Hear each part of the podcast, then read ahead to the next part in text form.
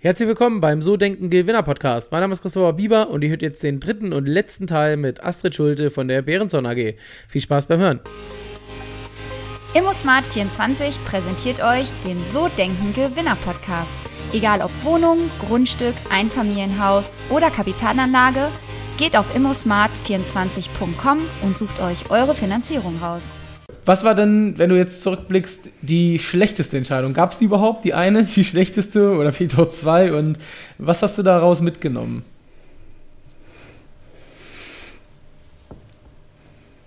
Also was, wo du die, sagst, du, die eine, ja. Die eine schlechte äh, Entscheidung suchst du jetzt, ne? Wenn es die gibt. Ach. Die, die muss es ja nicht singen. Aber du guckst schon so, als wenn dir da was eingefallen ist. Ähm, ach, also ich habe ähm, ja, ich habe auch ein paar Mal, glaube ich, ähm, auch dann sehr emotional auch Sachen einfach mal aufgehört. Ne? Also ich bin ja schon so, wenn ich dann so diese Hingabe habe, ne, dann ähm, dann bin ich natürlich auch so emotional involviert. Ne? Das ist, glaube ich, auf der einen Seite was, was mich auch stark macht, ne? äh, weil ich da wirklich irgendwie auch, wenn es mal nicht so läuft, immer diese Hingabe dann habe. Aber das bindet mich natürlich auch emotional dann irgendwie ganz schön ein. Ne? Und äh, was dafür dazu auch geführt hat, dass ich dann auch mal sage, nee, so nicht, ich stehe gerade im Hemd, das war's. So, das habe ich bei Payback zum Beispiel gemacht. Ne? Also ich möchte da jetzt nicht drauf eingehen, warum das so war, aber mhm. von einer Sekunde auf die andere habe ich gesagt, so. Im Nachhinein hätte ich das, glaube ich, anders gemacht. Nicht, das, also ich hatte, ich hatte auch Anteile. Also nicht nur aus monetären Gründen, da sowieso. Ne? Aber im Nachhinein hätte ich da sicherlich so ein bisschen reifer sein können und äh, äh, damit ein bisschen souveräner umgehen können. Okay, sehr cool, sehr cool, sehr gut. Ähm, lass uns mal über Behrenson sprechen. Ähm, du hast ja 2017 übernommen. Das ganze Thema war ja, dass ihr das Unternehmen aus ein Stück weit einer Krise, einer Sanierung irgendwie rausholen musstet. Ähm, was hast du gemacht? Also, das ist, ich stelle mir das irgendwie so, so schräg vor, du, du, kommst in ein Unternehmen, es werden irgendwie seit fünf Jahren Verluste geschrieben, du siehst das Potenzial, das hast du ja schon gesagt, also Kunden und. Seit zehn Jahren Verluste. Oder zehn Jahre sogar, okay, das ist natürlich noch krasser. Ähm, was hast du, was macht man? Man hat so einen riesen Container irgendwie, Containerschiff und äh, ja, dann soll man da irgendwie so gefühlt als einziger Mensch hinten dran stehen und sagen, so, jetzt drehe ich das mal. Das ist natürlich, ich stelle mir so vor, man steht vor irgendwie so einem riesen Berg und ähm, was hast du gemacht? Also wusstest du, okay, jetzt muss ich anfangen, erstmal Basislager oder äh, errichten oder mir ein Team bauen oder was, was sind so, wie geht man ran an so eine Geschichte? Ich habe erstmal, ähm, also die ersten 100 Tage wäre jetzt ein schönes Narrativ, aber ungefähr so war es so. Ich habe ähm, äh, erstmal alle Mitarbeiter, die ich so im Zugriff hatte, ähm, manche hatte ich ja auch nicht direkt im Zugriff, weil die in Polen in der Produktion arbeiten, aber ähm, habe alle mit allen gesprochen ne, und habe versucht, erstmal das Unternehmen überhaupt zu verstehen. Ähm, denn das eine ist, ja, ich setze jetzt eine smarte Strategie auf, aber du musst ja auch wissen, was ist überhaupt machbar. Ne? Und äh, das eine ist der Markt, das sind die, die Kundenpotenziale, aber das andere sind ja, und das ist viel wichtiger, die Menschen. Ne? Wo stehen wir hier eigentlich? Und ähm, ich glaube, so in den ersten zwei, drei Monaten gab es sicherlich ein oder andere Stimme, die gesagt hat, Mensch, jetzt ist sie ja auch schon zwei Monate da und äh, führt jeden Tag äh, zehn Gespräche mit Mitarbeitern. Also ähm, wann passiert denn hier mal was? Ach, ich weiß auch nicht, ob das jemand gesagt hat. Aber so bin ich jedenfalls rangegangen, weil ich auch den Markt und äh, das Unternehmen und auch so einen Direktvertrieb ja gar nicht verstanden hatte vorher. Ne? Mhm. Und ähm, dann hatte ich zumindest mal äh, eine klare Sicht irgendwie, wo stehen wir, wo stehen die Menschen. Das Einfachste war eigentlich dann daraus äh, eine Strategie zu entwickeln. Ne? Denn äh, das äh, zu sagen, wir haben Kunden, wir haben ähm, den Zugang zum Kunden durch den Direktvertrieb, der vor Ort wirklich auch beim Kunden ist, daraus ähm, eine Strategie zu machen, ähm, dass wir sagen, analoge und digitale Sichtbarkeit ist unser Thema. Wir weiten unser Produktportfolio aus. Direktvertrieb ist mal per se teuer. Wir machen noch einen anderen Vertriebskanal. Ich glaube, das war ähm, äh, tatsächlich ähm, das Einfachste fast. Ne? Weil da hilft Erfahrung, da helfen irgendwie ein schlauer Aufsichtsratschef und da, also das war, ähm, das war gut. Und dann ähm, äh, habe ich diese Strategie, eine Vision formuliert. Ähm, also das ging so ein bisschen einher. Ich weiß eigentlich, mhm. sagst du erst, das ist die Vision und dann machst du die Strategie, aber das äh, ging so einher. Jedenfalls nach einem halben Jahr war dieses Ergebnis. Wir haben eine Mission, wir haben eine Vision, wir haben eine Strategie. Dann bin ich so durch äh, äh, durch alle Länder gezogen und ähm, habe dann überall quasi diese Strategie gepredigt und warum wir das machen und so weiter. Und ähm, das war, ähm, ja, ich dachte, das sei ein Tipping Point, ehrlich gesagt, war es aber dann doch nicht, weil du kriegst natürlich in so einem Direktvertrieb, ähm, kriegst du ähm, unglaublichen Applaus für dann solche Ideen und das mhm. Unternehmen war halt null digitalisiert vorher, war auch tatsächlich, hatte keinen Zukunftsplan, hatte keine Vision. Also alle waren äh, sehr, sehr glücklich darüber, dass es jetzt eine Vision gab und auch eine Strategie, wie man da jetzt hinkommt. Mhm. Aber ähm, dann dachte ich so nach dieser Tour, ich habe so eine ganze Europatour gemacht und habe ich gesagt, boah, jetzt, also das war so nach einem Jahr, super, das war jetzt der Schritt. Ich habe sie alle gewonnen und alle haben applaudiert und einige haben gesagt, sie machen das mit Behrenson und ich vertraue ihnen und so, da dachte ich so, jetzt haben wir alles schon fast geschafft. Es heißt aber nicht, wenn die Leute applaudieren, so gerade im Vertrieb, wenn du seit 20 Jahren Werbegeschenke verkaufst, heißt das nicht zwangsläufig, dass du es dann auch umsetzt. Ne? Und äh, das ist eigentlich die wichtigste Transformation. Ne? Die wichtigste Transformation ist ähm, über ganz viele unterschiedliche, auch agile Methoden, die, die draußen bei den Kunden sind, dazu zu bringen, dass sie diese Vision leben und dass sie einfach das ganze Portfolio anbieten, dass sie anders zum Kunden gehen als in der Vergangenheit und äh, auch auf die Stärke, die sie haben, nämlich mit dem Kunden ein Vertrauensverhältnis zusammen äh, zu haben, ähm, auf dieser Stärke einfach aufzubauen und was anderes ähm, anzubieten. Ne? Denn wir sind ja schon vom Produktverkauf zum Konzeptverkäufer geworden und vom Produktberater zum Marketingberater. Das ist schon auch ein Riesenschritt. Und äh, das, ähm, das ist quasi die Transformationsarbeit der letzten Jahre gewesen und ähm, das hat natürlich auch gedauert. Ähm, was ich trotzdem natürlich parallel gemacht habe, ist, ähm, dass ich einfach auch saniert habe. Ne? Denn äh, mhm. wenn du natürlich eine Topline hast, die du durch eine gute Strategie ähm, langsam hochbringen kannst, und das ist ja klar, dass das nicht von einem auf den anderen Tag passiert, aber die Ergebnisse so schlecht sind, dann hat das auch was mit der Kostenstruktur zu tun. Und ähm, da, das ist natürlich ein schmerzvoller Prozess, aber natürlich unumgänglich, dass du dann auch sagst, so, wir haben hier, bei uns waren das ungefähr, wir haben gesagt, wir haben dreieinhalb Millionen zu viel Kosten im System. Und dann redest du über, keine Ahnung, du redest über große Feiern, die mhm. dann halt mal eingespart werden. Du redest über äh, Autos, die ein bisschen kleiner werden. Du redest ähm, auch über Personen, die du entlässt. Ne? Denn wenn die Struktur nicht stimmt, so schnell kriegst du die Topline nicht hoch. Und es war auch klar, dass wir auch kein, ähm, ja, dass wir jetzt kein Geld mehr ver verbrennen wollten und konnten. Ne? Das hatte ja eh lange genug angedauert. Und das, ähm, äh, das war auch ein wichtiger Schritt. Ne? Das ist aber auch, äh, wenn du das Ziel irgendwie vor Augen hast, dann muss das einfach sein. Das ist natürlich nicht schön. Ne? Also ich war letzt, vor zwei Wochen war ich in äh, Brüssewitz in unserer Produktionsanlage, wo wir veredeln quasi. Ne? Und ähm, mhm. da äh, habe ich irgendwie zwei Mitarbeiterinnen, die ich dann irgendwie vorher entlassen hatte, wieder gesehen. Da war ich echt happy, weil die hatten sich dann wieder beworben. Und das ist schmerzhaft, wenn du Leute entlässt. Ne? Also Weißt du, ich stelle den Menschen im Mittelpunkt und äh, ich habe diese Gespräche dann alle selbst geführt mit den Leuten auch, als wir sie rausgenommen haben. Das ist schon, da musste ich auch abends mal weinen, ne? Das ist schon mhm. so. Und ähm, umso froher war ich dann auch, dass ein paar wieder den Weg zu uns zurückgefunden haben. Und gab es denn den Tipping Point schon? Also du dachtest, der wäre gekommen. Meinst du, der war schon mittlerweile da gewesen? Ähm, ja, den einen ähm, Tipping Point, ähm, glaube ich, gab es noch nicht, aber es gibt so mehrere ähm, Sachen. Für mich hat, ähm, als wir diese Vertriebsstruktur ähm, im ersten Jahr reduziert haben, das war für mich ähm, noch nicht der Tipping Point, dass von da aus alles gut war. Aber das war für mich die Grundvoraussetzung, um nah beim Vertrieb sein zu können, um das zu verstehen, um auch nicht hier wie stille Post durch die ganzen Hierarchien zu kommunizieren, sondern auch bei den Leuten zu sein. Das war für mich ein riesiger Gamechanger, um überhaupt die Voraussetzungen zu schaffen, das zu drehen. Aber mhm. äh, es gibt so viele kleine, ähm, kleine Erfolgserlebnisse. Ne? Das sind dann Mitarbeiter, an die keiner geglaubt hat, die völlig äh, aus sich plötzlich ähm, herauswachsen und die auch gerade in dieser Corona-Zeit ähm, einfach eine gigantische Leistung bringen. Ne? Ich habe zum Beispiel so einen Verkäufer, Namen nenne ich jetzt mal nicht, aber der hat ähm, im Corona-Jahr, wo doch viele gesagt haben, also 2020, ne, der Direktvertrieb, muss dir vorstellen, ne, da, Direktvertrieb heißt, du gehst zum Kunden. Und mhm. plötzlich wollte keiner mehr unsere Leute sehen, das war echt mhm. hart. Ähm, dann hat er gesagt, ja, aber eigentlich, da ist der Handwerker, dem geht's ganz gut und da ist das Krankenhaus. Ähm, da liegen echt Menschen, die nicht besucht werden können. Das wäre doch schön, wenn der, wenn der Handwerker jetzt den Krankenhausmitarbeitern und den Leuten, die da liegen, irgendwas schenken könnte.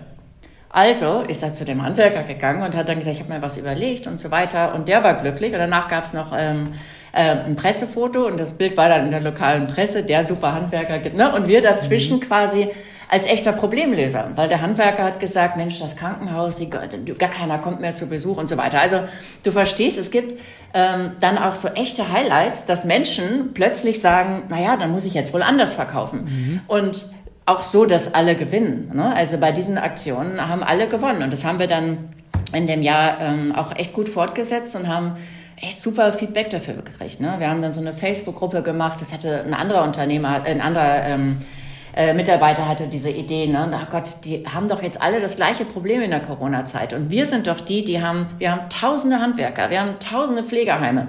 Wir haben die alle bei uns in der Kundendatei und dann haben wir die quasi so verlinkt.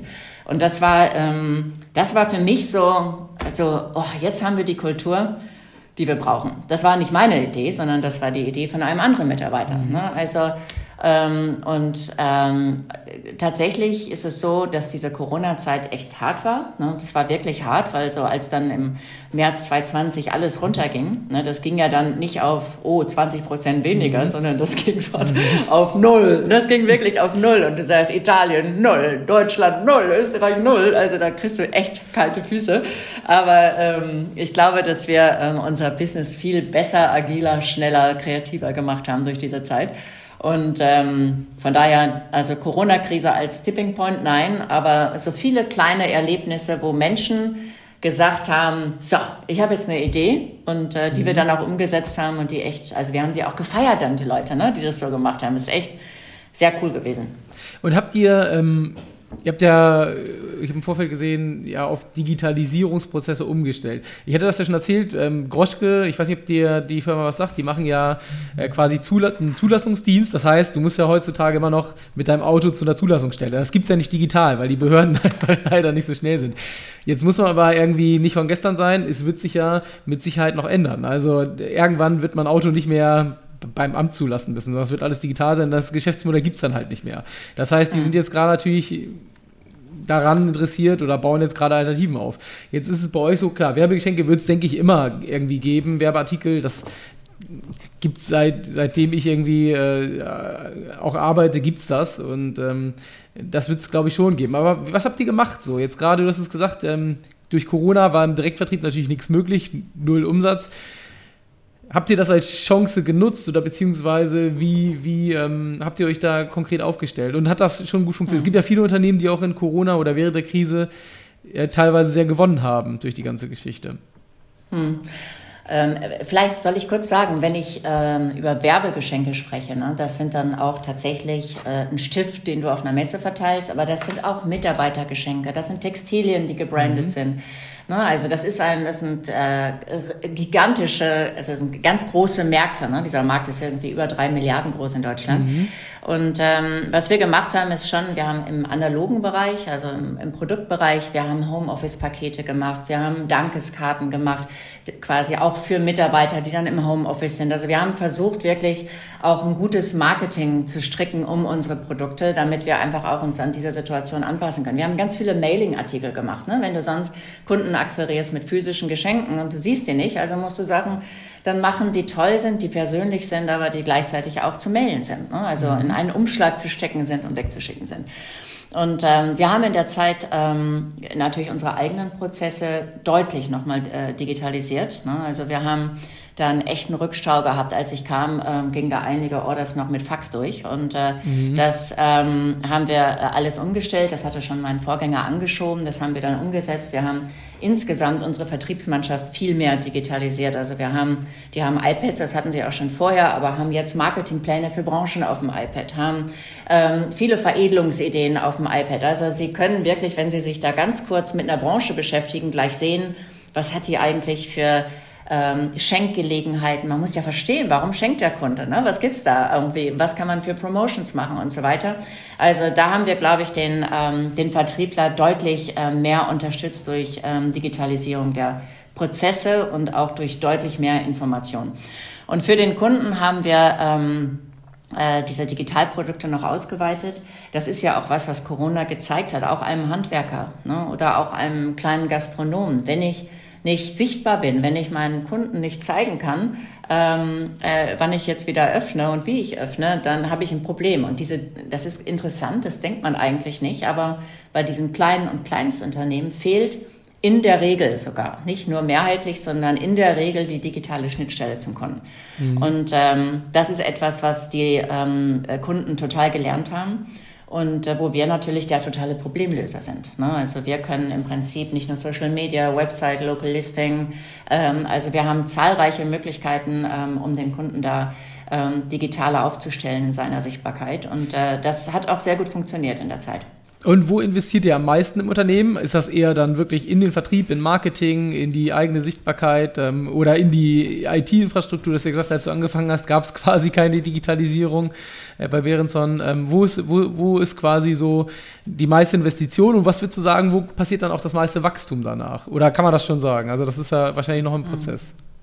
Das ist ein Prozess. Also wir ähm, probieren jetzt, ähm, die Kunden digital zu handeln. Ne? Nicht nur durch den Direktvertriebler oder durch den, ähm, äh, durch den Inside Sale, ähm, sondern auch digital sichtbar zu sein. Ne? Also das eine ist die Pressearbeit zum Beispiel, dass wir einfach auch als Unternehmen sichtbar sind. Behrenson, mhm. also ich war lebte zehn Kilometer von Behrenson entfernt und ich kannte Behrenson nicht. Also ich glaube, Sichtbarkeit war nicht die Stärke. Also eine Sichtbarkeit zu schaffen fürs Unternehmen. Und äh, dann ist es natürlich auch so, dass wir, ähm, wenn wir nur den Direktvertrieb haben, ne, das ist ein echt teurer Kanal der soll ja bestenfalls auch Kaltakquise machen, aber soll ja die Kunden, die, die wir haben, besuchen.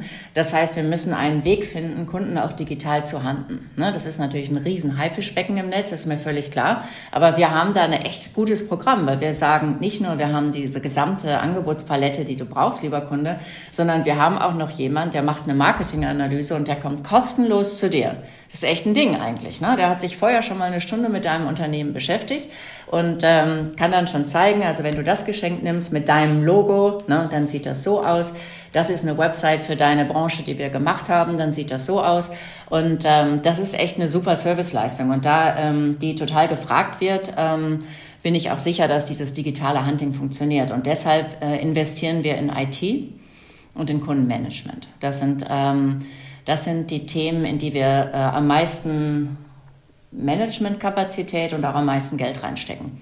Denn ähm, in der, mit der Überzeugung, dass äh, ein kleines Unternehmen eigentlich fünfmal im Jahr was bei uns kaufen müsste. Ne? Denn äh, er hat, kann Visitenkarten kaufen, er kann mhm. Briefpapier kaufen, ne? er kann ähm, äh, Werbegeschenke, er kann Textilien kaufen, er kann Digitalprodukte kaufen, ne? er kann, wir unterstützen, wenn sein Social, sein Facebook-Account nicht richtig funktioniert. Das kreieren wir sogar für ihn. Wenn dann, wenn er sagt, mein Logo gefällt mir nicht mehr so richtig, ähm, äh, dann äh, geht er nicht zu einer lokalen Agentur, sondern wir machen das. Alles aus einer Hand, rundum sorglos. Und das wollen diese Kunden. Und das, ähm, äh, das ist unser Asset. Und äh, ich ähm, äh, glaube, das ist auch richtig, in ein Kundenmanagement zu investieren, was einfach auch den Customer Lifetime Value irgendwie eines Kunden abbildet, der irgendwie die Customer Journey abbildet, der mhm. genau zeigt, wann sind eigentlich die Touchpoints mit den Kunden, die sinnvoll sind und so weiter. Ne? Und das ist unsere Zukunft und das ist auch ähm, die Skalierung, die wir oder der Hebel der Skalierung, äh, die wir vornehmen werden. Mega. Ähm das ist eigentlich der, der Hammer. Ich glaube, wir könnten. Ich hätte eigentlich noch ein paar Sachen, aber ich äh, würde mich jetzt schon freuen, wenn wir irgendwann mal einen zweiten Teil machen. Aber wegen der Zeit ähm, würde ich jetzt äh, zu, sozusagen zu äh, den letzten zwei Fragen kommen, die ich dir noch stellen möchte. Weil die eine interessiert mich auf jeden Fall. Äh, das äh, finde ich witzig, was da, was jetzt gleich so kommt. Und die andere, die ist, glaube ich, wichtig für die Zuhörer. Zum einen, äh, die erste, was würdest du sagen, wenn man jetzt so bei Berenson durch die Räume läuft? Ähm, wir hatten jetzt den Podcast vielleicht, wenn mal den zweiten Teil, wenn kein Corona ist, machen wir persönlich. Und ich frage dann einfach, du, die Astrid, was ist das für ein Mensch? Ähm, was meinst du, was die über dich sagen würden, die Mitarbeiter? Also, normalerweise müsste ich ja sagen, dann musste sie fragen. ähm, also ich glaube, die würden sagen, dass ich ähm, freundlich bin, dass ich ähm, mir Zeit nehme für die Mitarbeiter. Sie würden aber auch sagen, dass ich echt pushy bin ne, und dass ich echt beharrlich bin und dass sie auch ähm, äh, verstehen, das ist nötig, aber es manchmal vielleicht auch ein bisschen viel ist, ne? weil ähm, ich glaube ja, pushy zu sein und echt nett und freundlich zu sein, das schließt sich ja nicht aus. Ne? Aber das versuche ich auch jeden Tag zu leben. Ne? Denn äh, auch gerade in so einem Unternehmen, wo halt auch lange vielleicht ein gewisser langsamerer Takt geschlagen worden ist, das war ohne Zweifel bei uns so, denke ich immer, ich muss jeden Tag keep the fire going. Und dadurch bin ich natürlich schon auch, was die Zielerreichung betrifft, echt pushy und äh, auch gerade bei Mitarbeitern, wir haben ja äh, Menschen, das ist ganz toll, die sind 20, 30 Jahre bei uns, ne? Also die sind dann, äh, müssen immer ganz kurz schlucken, wenn ich dann sage, das ist meine Erwartung. Und äh, nächste Woche Mittwoch sprechen wir darüber, ob die erfüllt ist. Ich sage das dann nett, aber ich sage das dann nett, aber ich glaube, dass ähm, das ist schon auch ähm, ja, dass es auch manchmal stressig ist für meine Mitarbeiter. sehr gut, sehr gut. Und ähm, die letzte Frage, Du hast ja selbst den Weg von der Angestellten in, in, zur Unternehmerin hinter dir. Was würdest du Menschen mitgeben, die vor diesem Schritt stehen? Also die überlegen und sagen, hm, angestellt, das ist vielleicht nicht meins, äh, ich möchte auch mich selbstständig machen. Ähm, was würdest du dir mitgeben? Also einfach machen, tatsächlich. Ich glaube, man muss ähm, natürlich so ein gewisses, eine gewisse Smartness haben und schon mal vernünftig ähm, überlegt haben, ähm, bevor man dann springt. Ne? Also ich glaube, man sollte schon also jeder, der gründen will, sich überlegen, Mensch, was ist denn genau eigentlich, welchen Pain eines potenziellen Kunden löse ich denn? Ne? Weil wenn der, wenn die Business-Idee Mist ist, ne, dann kannst du natürlich trotzdem durch gute Leute was daraus machen. Aber das ist schon auch eine echte Arbeit. Ne? Guck dir den Markt an, guck dir ähm, das an, was andere machen, versuch von anderen zu lernen und so weiter. Aber die Business-Idee sollte schon also ich glaube, die sollte schon mal auf ein paar Seiten runtergeschrieben sein und auch quantifiziert sein, dass man zumindest mal weiß, was sind eigentlich meine Treiber für Umsatz und für Kosten. Mhm. Ne? Und, ähm, und dann groß denken und dann überlegen, so, was brauche ich denn dafür? Ne? Denn manchmal macht man auch so, ja, so faule Kompromisse. Ne? Dann sagt man, na ja, also ich müsste ja jetzt quasi das Geld brauchen, um den ersten Proof of Concept zu haben, aber will ich ja auch nicht, dann hole ich mir halt nicht so gute Leute und hole mir halt nicht einen tollen Investor, sondern hole mir so einen mittleren Investor oder so. Ne? Also ich glaube, dieses Großdenken ist schon gut. Ne? Es ist völlig okay zu sagen, ich entwickle das selbst, weil ich dann eine höhere Bewertung kriege und noch keine Anteile weggegeben habe. Aber das schlau zu machen, glaube ich. Ne? Und immer mhm. von anderen lernen und sich immer Mentoren holen. Also ich glaube, ähm, gutes Businessmodell ähm, mit dann den richtigen Leuten, die du um dich versammelst, inklusive der Investoren und dann einfach Menschen holen, die das einfach schon mal gemacht haben. Und die dann auch mal sagen, so auf Augenhöhe. Ne? Und es gibt so viele Business Angels und so viele Leute, die auch einfach mal, nämlich rufen hin und wieder Leute, die sich in der, in der Babybranche so selbstständig machen wollen. Ne? Ich kriege häufiger Anrufe. Und dann nehme ich mir auch immer eine Stunde Zeit und erzähle dann, was ich weiß. Ne? Und äh, das ist dann hilfreich oder auch vielleicht mal nicht, aber sich immer Leute holen, die es schon gemacht haben. Ne? Weil du lernst einfach so viel schneller und äh, einfach just do it. Einfach den Mut haben. Also mein, was ist Fehler? Ich weiß, wir sind ja alle das, was wir sind, auch durch das, was wir erlebt haben. Ich hätte schon mit 30 Unternehmerin sein wollen. Das hätte, das wäre eigentlich für mich genau das Richtige gewesen. Ich habe mich nur nicht getraut. Ja, Hammer. Aber dann quasi nochmal richtig Gas gegeben und durchgestartet. Ja. Unfassbare Geschichte. Ähm, das ist cool. Vielen, vielen Dank, Astrid. Mega. Das war ein richtig, richtig gutes Interview. Und ähm, ja, ich freue mich drauf, äh, das zu beobachten, was jetzt da so in Sachen Digitalisierung die nächsten Monate und Jahre bei euch passiert. Und würde mich sehr freuen, wenn wir irgendwann mal einen zweiten Teil machen. Sehr gerne, Christopher. Vielen Dank. Vielen Dank. Ciao, ciao. Ciao, ciao. Hat Spaß gemacht. Das war's. Das war der letzte Teil mit Astrid. Ich hoffe, dir hat's gefallen. Mir hat's auf jeden Fall eine Menge Spaß gemacht. Und ähm, ja, ich freue mich, wenn du nächste Woche zum nächsten Interview wieder mit am Start bist. Bis dann. Ciao, ciao.